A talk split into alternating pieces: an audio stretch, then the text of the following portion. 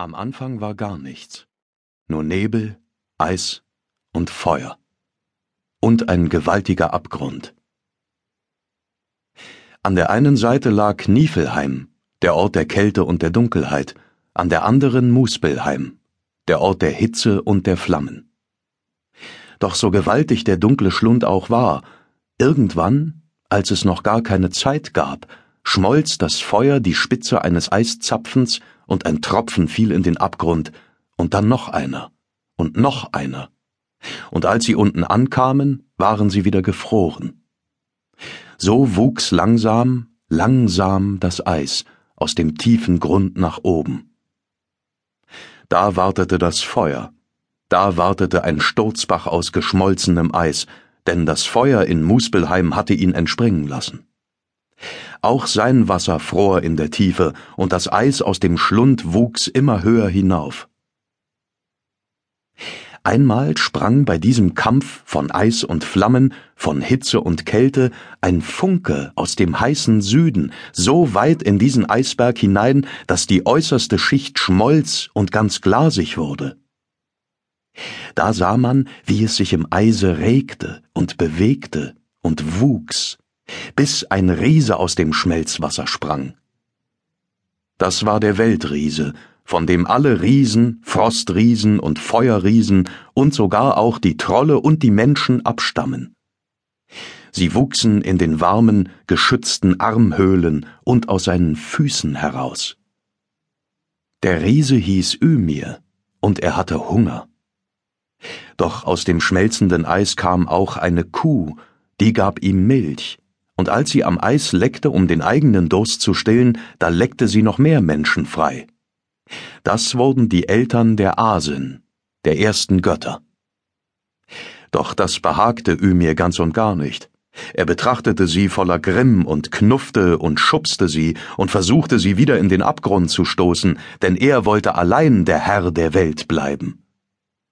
Doch sie wehrten sich. Sie waren viele, und sie waren sicher klüger als Ymir. Sie besiegten den Weltriesen und erschlugen ihn, und aus seinem Leib bauten die Götter die Welt.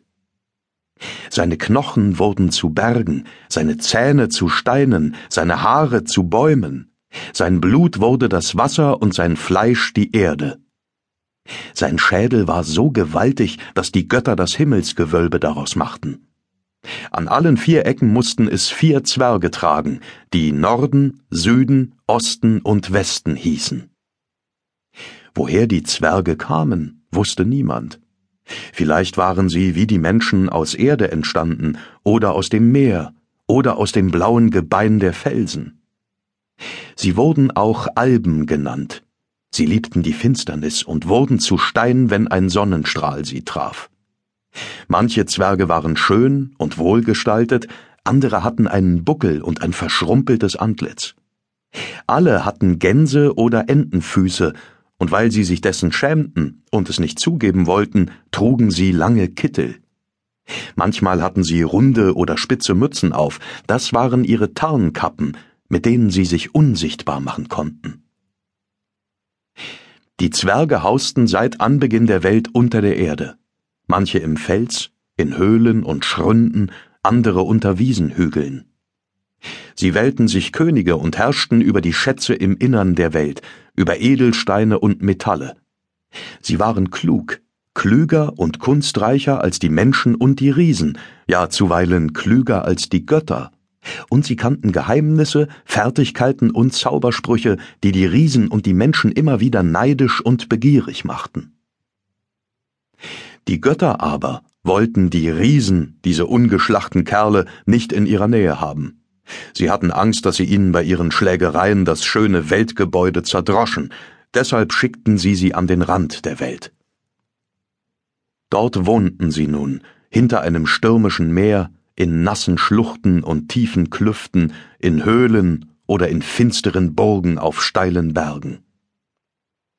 Ihre größte Burg hieß Utgard, und jeder Stein steckte voll Zauber, doch die Riesen und die Riesinnen waren stark, aber einfältig und oft auch tückisch. Sie hatten nicht so geschickte Hände wie die Zwerge, und sie konnten es nicht verwinden, dass die Götter sie vertrieben hatten. Deshalb unternahmen sie von Zeit zu Zeit Streifzüge